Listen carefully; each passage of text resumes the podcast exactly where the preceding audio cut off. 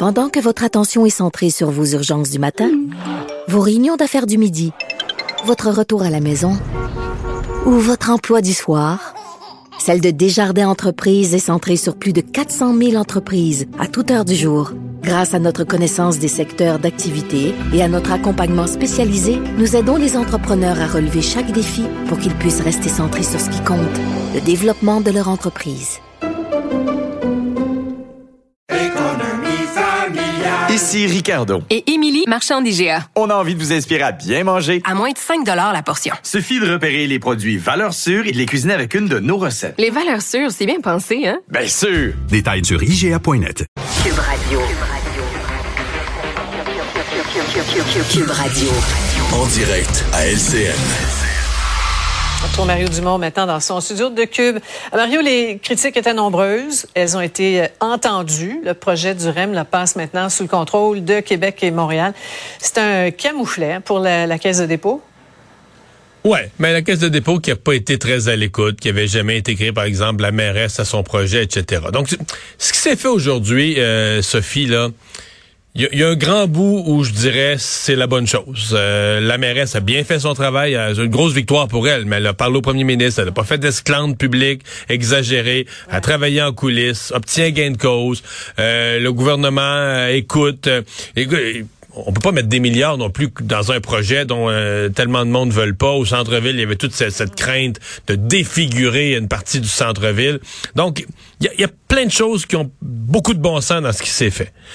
Sauf que j'arrive avec un mais, mais le plus gros mais que j'ai jamais fait dans le bulletin de 17 heures, c'est qu'on me pardonne, mais moi, là, si je voulais faire planter une, fleur dans ma cour, puis qu'au fond, je voulais pas la fleur, je confierais le travail à un, consortium de la ville de Montréal, conjointement avec le ministère des Transports du Québec, puis la RTM, puis la STM. Comme ça, je serais sûr que dix ans après, ils vont encore s'ostiner la sorte de fleur, la couleur de la fleur, puis où est-ce qu'il faut la mettre exactement, puis j'en aurais pas.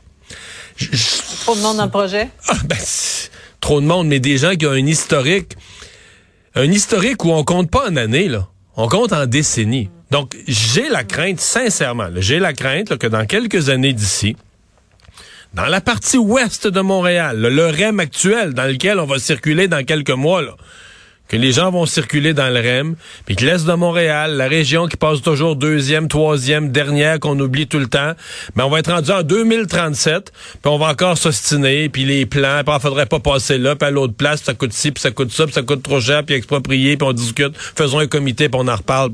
C'est ma crainte. Sophie, je suis pas orgueilleux, là qui me fasse mentir, que je me trompe, je vais être le premier à applaudir, à les féliciter, Monsieur Legault, Madame Plante. Les deux ont dit aujourd'hui, on n'est pas des gens patients, nous autres, on aime ça que ça marche. Mais je, n'ai pas, je voudrais aujourd'hui dire, ah, ça va bien aller, ça va être efficace. Il n'y en a pas d'historique. En matière de transport en commun, le conjointement ministère des Transports du Québec, Ville de Montréal, des, exemples où ça a été vite, j'en ai pas pour m'appuyer. J'en ai pas. Excusez-moi, mais j'en ai pas. Ah, on t'excuse et on, garde précieusement l'enregistrement de, cet édito du lundi 2 mai. Euh, Mario, maintenant, cette euh, entente entre euh, Québec et, les médecins, Christian Dubé parle d'une étape importante pour améliorer les services de première ligne. Est-ce qu'il est trop tôt pour, en bon québécois, se péter les bretelles ou crier victoire? Ah, me rallier au mot de Christian Dubé. C'est une étape importante. Faut pas penser aux solutions miraculeuses. C'est qu'il faut se placer dans le contexte. il y a quelques années, ben, l'engagement électoral de la CAQ, c'est que tout le monde allait avoir un médecin de famille. Là, là ça, il faut tout effacer ça du tableau. La réalité, c'est qu'avec la pandémie, mais aussi avec le fait que quand ils ont pris cet engagement-là, ils n'avaient pas bien calculé leurs affaires. C'est-à-dire le vieillissement des médecins, la prise de retraite. Et encore, c'est dans le devoir, il y a une couple de semaines, on nous disait, il y a encore un autre 275 médecins là, qui, qui vont prendre leur retraite, je pense, dans la prochaine année ou à peu près. Donc, ils sont arrivés à cet âge-là. Mais quand les médecins prennent leur retraite, pour plusieurs, ils ont beaucoup de patients pris en charge, des 1500 et plus, des grands nombres de patients pris en charge. Et les jeunes médecins qui arrivent, là, qui, qui qui, finissent leurs études et qui arrivent euh, au travail.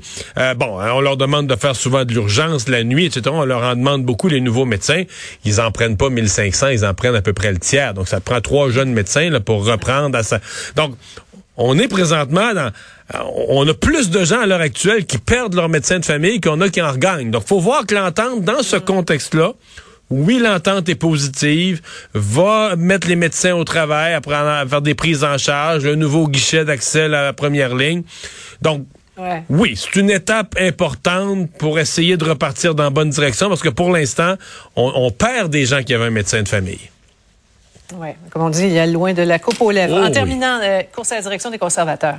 On connaît surtout deux candidats, là, mais ils vont être six. en Bon, il va être six, mais c'est moins que prévu. Et ça, euh, c'est une bonne nouvelle pour Jean Charest, euh, parce que Jean Charest, là, lui, a besoin, écoute, Pierre Poilievre est très en avance. Monsieur Charest a besoin de débats forts, euh, de débats musclés, de faire trébucher Pierre Poilievre.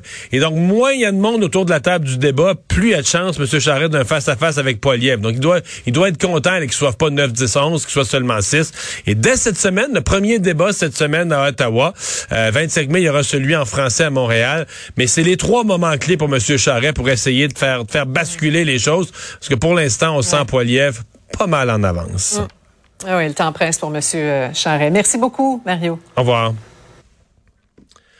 Alors, Alexandre, dans l'actualité, qu'est-ce qu'on surveille sinon au cours des prochaines heures? Ben, ce qui va retenir l'attention demain, ce sont les funérailles nationales de, de Guy Lafleur. On en sait un petit peu plus sur le déroulement aussi, Mario.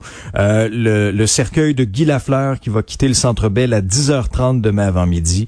Cortège escorté par la police de Montréal. La célébration qui débute à 11h en la cathédrale Marie-Reine du Monde. C'est Monseigneur Christian Lépine qui va présider la cérémonie. Il y aura plusieurs témoignages, notamment, puis on l'a appris aujourd'hui, celui de Patrick Roy.